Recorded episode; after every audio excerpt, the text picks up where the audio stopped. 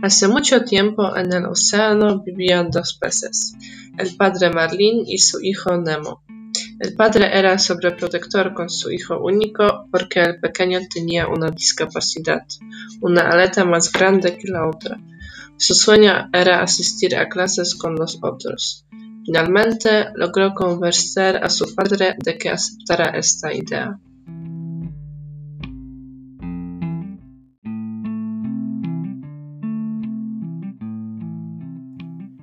En el primer día de clase, Nemo, descuidado, se separó del grupo y fue captado por unos buzos que le llevaron al acuario de una peluquería. Su padre, desesperado, se puso en camino para encontrar a Nemo. Durante su viaje, Marvin conoció a Dory, con la que tuvo muchas aventuras peligrosas.